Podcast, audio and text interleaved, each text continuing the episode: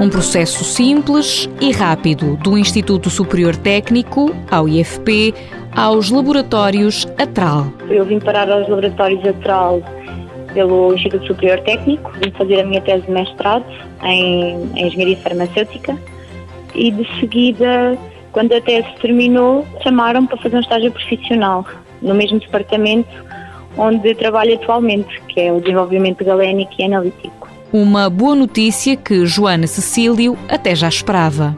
Sim, na altura fiquei com a esperança de voltar porque hum, eu fiz a tese numa, numa área em que não havia ninguém na empresa que tivesse aquele conhecimento era relacionado com os espectros e infravermelho próximo e então eh, na altura precisavam que alguém pegasse novamente nesses métodos e, e no fundo os trabalhasse para, hum, pronto, para manter aquilo que no fundo eu tinha desenvolvido durante a tese.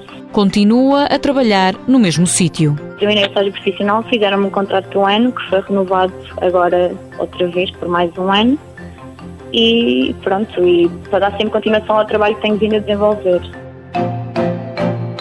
Mãos à obra. Com o apoio da União Europeia, Fundo Social Europeu, Programa Operacional Assistência Técnica.